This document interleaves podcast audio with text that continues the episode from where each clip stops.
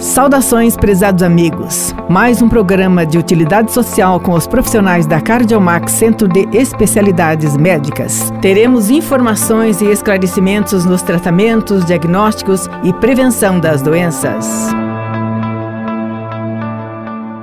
Boa tarde, ouvintes. Boa tarde, internautas. E nós estamos aqui em nome da Cardiomax Centro de Especialidades Médicas. Vamos então às nossas informações. Nós temos convidada hoje, hoje, a doutora Camila Gonçalves Almeida, ela que é cardiologista, que atua também na Cardiomax Centro de Especialidades Médicas, está conosco para aquele bate-papo para muitos esclarecimentos. Boa tarde, doutora Camila, tudo bem? Boa tarde, Terezinha. Boa tarde a todos. Mais uma vez um prazer estar aqui com vocês hoje. Muito bem-vinda. E o nosso tema hoje é colesterol. Então, mais uma vez vamos falar a respeito. É muito bom a gente aprender ou renovar o aprendizado a respeito. E eu já vou lhe perguntando: o que é colesterol?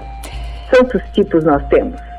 Terezinha, então isso é uma questão muito importante. Uh, colesterol é um tipo de gordura que nós temos no sangue uh, e ele é um tipo de gordura que tanto o nosso organismo produz, dependendo do subtipo que a gente está falando, ou a gente absorve pela dieta. No geral, cada um deles uh, vem um pouquinho do nosso organismo e um pouco da dieta. Então, os subtipos, os tipos de colesterol que as pessoas veem lá nos seus exames de sangue, quando o médico pede, então é o colesterol total, que é a soma de todos o HDL, que é o colesterol bom, o LDL, que é o grande vilão da história, que nós já vamos comentar um pouquinho mais, e o triglicerídeo, que é um tipo de gordura que ele tem bastante relação com a dieta. Então, uh, todas as vezes que a gente ajusta aí a alimentação do paciente, um, um dos subtipos que mais responde é o triglicerídeo. Sim. Mas uma coisa muito legal da gente comentar hoje, então, se a gente já falou sobre esse assunto no programa, por que, que a gente está falando hoje de novo? Então, dia 8 de agosto foi o Dia Nacional de Combate ao Colesterol.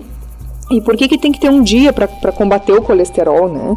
Então, para lembrar todas as pessoas que o colesterol alto é uma doença silenciosa. Então, se a pessoa não for atrás, ela não vai descobrir mesmo. Né? É verdade. É então, uh, com certeza vale a pena fazer revisões com exames de sangue, uh, porque o paciente que tem colesterol alto e às vezes níveis assustadores, muitas vezes não sente nada e descobre uh, esse problema quando já está com uh, problemas maiores aí no coração. Então, muito importante o combate ao colesterol e a busca pela, pelos níveis de colesterol junto do seu médico. Então, às vezes o paciente tem um infarto, tem um AVC, que é a consequência, né, de colesterol alto, e vai descobrir que tem colesterol alto depois do problema, depois do evento que a gente chama, né? Verdade. Então, não deixe acontecer isso para começar a tratar o problema. Muito importante. E para não deixar acontecer, então, vamos ver como prevenir o colesterol ruim, principalmente.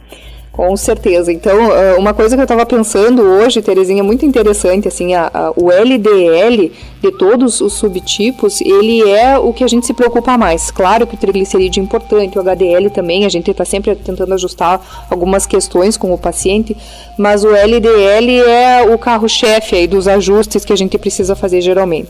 Então, Sim. se você perguntar para um cardiologista a placa do carro dele, talvez ele não lembre, mas assim, se você perguntar quantas andava o LDL dele, com certeza ele vai saber, né? Certo. Então, uh, o que, que a gente precisa fazer para ajustar o colesterol?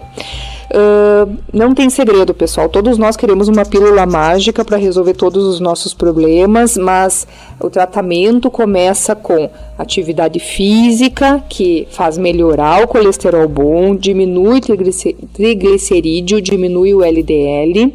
Alimentação, que globalmente falando, então, assim, diminuir as frituras de preferência zero, gorduras saturadas, alimentos gordurosos reduzir em grande quantidade, o que for de origem animal, procurar as versões mais light, né, mais desnatados, enfim. Uh, tentar se alimentar com verduras, frutas e carne magra, tá? E quem toma bastante bebida alcoólica ali, reduzir também, porque o triglicerídeo é um dos que mais aumenta aí com a bebida alcoólica, com a cerveja, com o vinho, né? Então, perder peso também, pacientes com peso acima do, do esperado, o ideal é perder peso. Com certeza são as maneiras da gente combater o colesterol. E tem idade mais perigosa? A gente pode ter quando é jovem ou é só na, na, na idade avançada? Isso é uma pergunta muito importante, Terezinha, porque tem pessoas que acham que só o adulto, o idoso, pode ter colesterol alto. Então, uh, o primeiro, acho que a outra vez, o outro programa eu comentei, mas eu acho muito importante a gente comentar isso. O problema uh, do colesterol, às vezes, acontece nas crianças também. Uhum. Então, o, o, a relação do colesterol alto com doenças do coração, ela foi descoberta a partir de um caso de uma criança de 6 anos que infartou. Claro que ela tinha problemas genéticos associados, então não é só a, a maneira de, de vida do paciente que, que faz com que o colesterol aumente. Tem muitos pacientes que têm o colesterol alto por problemas também genéticos. Então é. a gente tem aquele preconceito de achar que o paciente jovem, magrinho, que faz atividade física, pode se isentar de tomar remédio se o colesterol estiver alto. Não, às vezes a genética puxa um pouco para o lado ruim também. Uh, mas a, a, questão é uh, que não tem idade. Pode, tem, pode acometer crianças e pode uh, chegar a dar problema em adultos também. Tanto que tem alguns achados tanto no exame físico do paciente, principalmente de laboratórios, que a gente leva em consideração aí para diagnosticar primeiro o colesterol alto e para saber qual é o risco que o paciente tem de ter problemas no coração. Então, isso é, é uma coisa que eu gosto muito de explicar para os pacientes, uh, que o papel do cardiologista não é só explicar para o paciente se aquela dor, aquele desconforto que ele está sentindo pode ser do coração ou não, mas também de fazer um cálculo e prever qual é o risco que o paciente tem de ter problemas do coração nos próximos 10 anos. E isso a gente tem como fazer esse cálculo também baseado no seu colesterol. Então, pacientes, mesmo que jovens, mesmo que sem história familiar, sem outras doenças, às vezes que tem um colesterol alto, só isso já basta para a gente dizer, ó, toma cuidado que o teu risco de ter um infarto, um AVC nos próximos 10 anos é alto, vamos ter que organizar isso aí. Isso é bem interessante. Doutora Camila, a próxima pergunta que eu anotei seria a da hereditariedade. Eu ia lhe perguntar, eu vou lhe perguntar, é doença de família? É hereditário? Exato. Você já respondeu. É, mas eu acho interessante, assim, Terezinha, existem alguns testes genéticos até uh, para a gente poder dizer se o paciente uh, tem colesterol de origem familiar, né? Então, existem diferentes graus para isso. Tem pacientes que têm essa carga genética para ter o LDL alto, principalmente. Existem os outros subtipos, né, com triglicerídeo alto, com HDL baixo. Mas a gente, como eu disse, sempre se preocupa muito com LDL. Então, uh, existem pacientes que têm isso de uma maneira alta, mas assim, não gritante e tem pacientes que são os homozigotos, então que têm a carga genética uh, mais específica que acabam tendo um quadro extremamente importante e, e, no geral tendo problemas cardíacos em idades bem precoces. Então, então sim, o é, colesterol é pode ter fundo genético, sim. Então, uh, com certeza o HDL ele responde sim à alimentação e atividade física. Claro que tem a questão genética, mas ele, ele responde bem essas duas questões. Então, uh, alimentação saudável e atividade física são questões que aumentam o, o HDL, né? Uh, mas tem pacientes que acabam tendo um HDL um pouco melhor em função de, em função de carga genética ou até pior em função de carga genética. Uhum. Agora, o LDL realmente chama a atenção que ele vem mais do paciente, o próprio corpo do paciente produz o LDL. Claro que a gente absorve ele da alimentação também, mas no geral, pacientes com quadros importantes de aumento do LDL, que é o colesterol ruim, a gente já pensa em iniciar, já, já não demora para iniciar remédios, porque a gente sabe que o impacto da, de alguns ajustes aí no estilo de vida do paciente talvez não vão ser suficientes para a redução que a gente precisa. Então, é a diferença do triglicerídeo, né? O triglicerídeo a gente costuma dizer, ó, Vamos tentar segurar assim o remédio, dependendo do nível, claro, né? Uh, mas no geral responde muito bem a essas medidas de atividade física, estilo de vida e tudo. O LDL, dependendo do nível, a gente já começa de cara com medicação. E Terezinha, uma coisa que eu gostaria muito de comentar, que eu acho muito interessante, o que, que acontece geralmente com o paciente que vai consultar no cardiologista, né? Não geralmente, mas assim, volta e meia a gente pega um caso desse. O paciente se preocupa, escuta a rádio, descobre que existe essa, esse problema do colesterol que é silencioso, se conscientiza que tem que ir consultar. Daí vai consultar, faz a consulta, o médico pede os exames, o paciente faz os exames e chega em casa, mostra para alguém, ou às vezes nem mostra, só olha assim, ah, tá dentro do valor de referência o colesterol, tá tudo certo, se sente seguro, acabou por ali. Tá resolvido o problema? Não tá, pessoal. Então assim, primeira coisa, eu sempre gosto de lembrar. consulta e exame não salvam ninguém. Então, se o paciente não fizer a sua parte a partir disso, infelizmente ele não vai estar protegido. E segundo, existe mais do que o valor de referência para a gente saber se aquele LDL, se o colesterol ruim, está no nível esperado ou não. Por que, Terezinha? Porque pacientes que já tiveram infarto, AVC uh, e já tiveram algum evento do coração, a gente precisa jogar lá para baixo, vai muito mais para baixo do que o 130 de valor de referência do laboratório, falando em relação ao LDL especificamente. Então não adianta de repente você trocar ideia com alguém que está muito bem intencionado com certeza e olha os teus exames e diz ah tá dentro do valor de referência, tá tudo bem, bem tranquilo.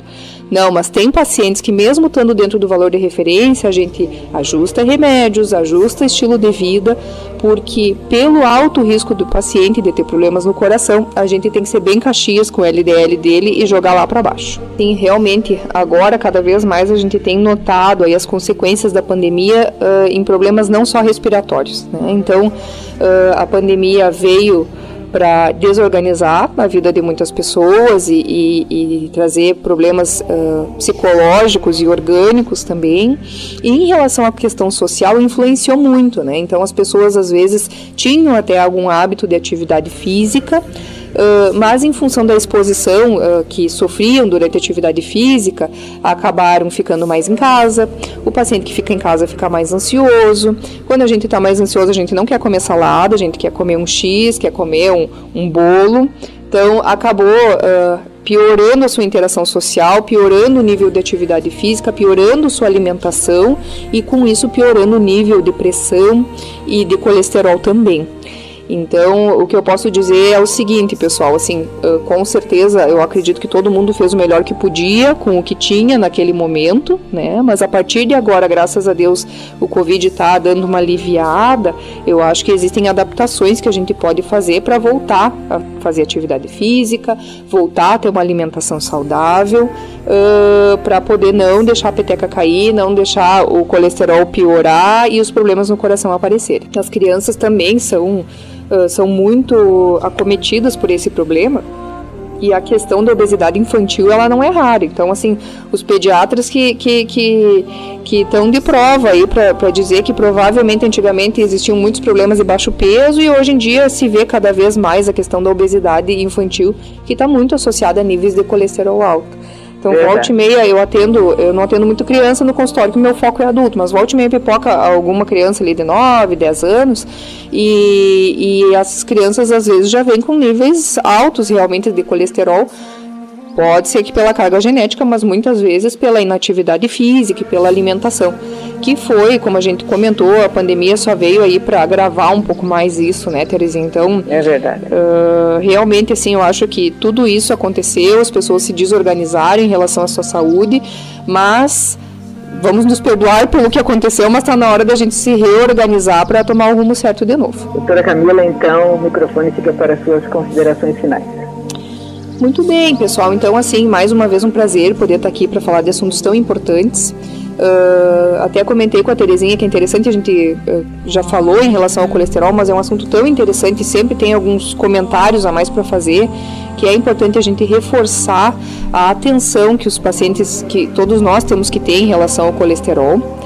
Uh, o meu apelo para as pessoas não esquecerem dos cuidados com o coração, independente da pandemia, independente de vários problemas que possam surgir.